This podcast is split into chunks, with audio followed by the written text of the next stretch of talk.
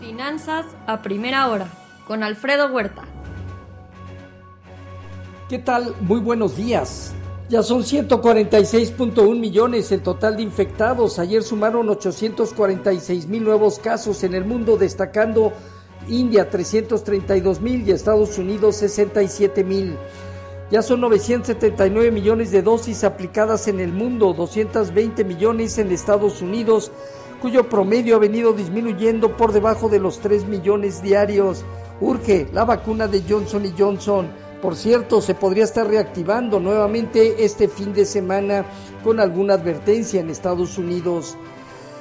Joe Biden y Estados Unidos toman el liderazgo sobre cambio climático. China e India, que representan el 37% del total de emisiones, complican los tiempos objetivo. Se anunció un objetivo de reducción del 52% de las emisiones para el 2030. Republicanos buscan reducir el tamaño del plan de infraestructura a 568 mil millones de dólares versus 2.3 billones de dólares de Joe Biden y demócratas. La posibilidad de un incremento en la parte de impuestos a ganancia capital afectó ayer el sentimiento de las bolsas en Estados Unidos. Se estaría estimando pasar del 20 al 39.6 o hasta el 43.4%, además de un aumento en los impuestos a los salarios. Indicadores de manufactura y servicios en Europa mantuvieron señales de expansión al igual que en Japón. Destacó Reino Unido, que en la parte prácticamente de manufactura alcanza su registro máximo eh, desde 1994.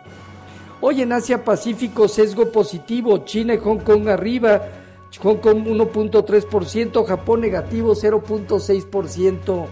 En Europa dominan movimientos con sesgo negativo de manera moderada, Francia, Alemania, Italia, el IBEX de España y el Financial Times de Londres.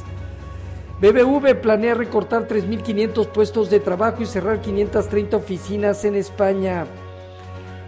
Lagarde pide rapidez en la activación del Fondo de Recuperación por 750 mil millones de euros que tienen prácticamente desde principio de año y no se ha podido liberar. En el tema de divisas, hoy un índice dólar abajo 0.4%, el euro en 1.26, arriba 0.4%, al igual que la libra que está en 1.388. En materias primas, hoy el petróleo avanza 0.6%, el WTI en 61.8 dólares, mientras que en metales el oro en 1.788 dólares avanza 0.4%, al igual el cobre 1% arriba y la plata 0.2% positivo.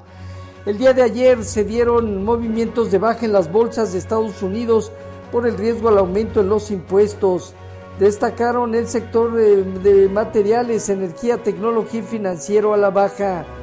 El dólar se mantuvo estable y la parte de la curva de bonos del tesoro también. Intel creció en ingresos y bajó en márgenes. El CEO ve restricción prolongada en el suministro de chips. Hoy reportan los minutos American Express y Kimberly Clark. El Dow Jones parte de los 33.815 unidades y tiene entre 33.750 a 34.580 puntos, una zona superior a prueba. El Nasdaq en 13.818 puntos tiene primero hacia 14.200 unidades y solo su rompimiento lo extendería a 14.700 puntos, mientras que el Standard Poor's terminó en 4.134 unidades, recordando los 4.200 puntos como resistencia. El rendimiento del bono a 10 años se colocó en 1.54% hoy. El informativo ronda niveles de 1.55.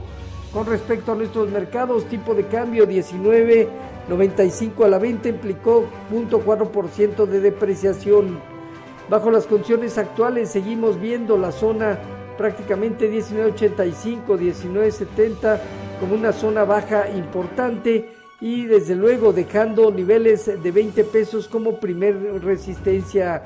Arriba de 20 pesos implicaría de 2020 a 2030. Fondeo diario papel gubernamental en 407 y bancario en 415, latía 28 días. En 428 el índice de precios y cotizaciones terminó arriba de 0.46% para establecer prácticamente un movimiento positivo no visto ya en varios meses en 49.092 unidades con una operatividad promedio. El principal indicador tiene condiciones para probar la zona de los 50 mil puntos. En cuanto a la tasa riesgo país de México, este está en 209 puntos.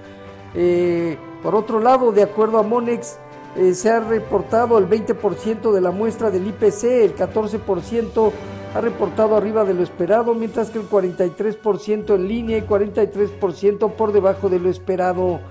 Televisa reportó 3.2% de ingresos y 1.5% de aumento en flujo operativo en momentos donde se anunció la fusión de activos eh, de, contacto, de eh, básicamente con Univision.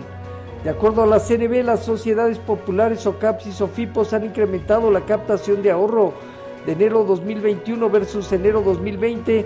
Eh, la SOCAPS aumentó 9.5% y la SOFIPOS 7.2%. La morosidad se ubica en 9.2%, SOFIPOS 5.4%, SOCAP. Este día, manufactura y servicios de PMI Market en Estados Unidos, venta de casas nuevas, conteo de equipo de post petroleros, el Baker Hodge posiciones netas no comerciales de materias primas, divisas y bolsas. En México, las ventas al menudeo mayoreo, que ya aumentaron 1.6 y 1.3%, estos datos a febrero. Esta próxima semana destaca balanza comercial, crédito vigente al sector privado, eh, finanzas públicas y avance del PIB al primer trimestre los eh, futuros se mantienen alrededor del punto 2% arriba, Dow Jones, Standard Poor's y Nasdaq. Tipo de cambio 19.86 a la venta, prácticamente 5 centavos de apreciación, el punto 3%. Así, finanzas a primera hora con lo más relevante hasta el momento.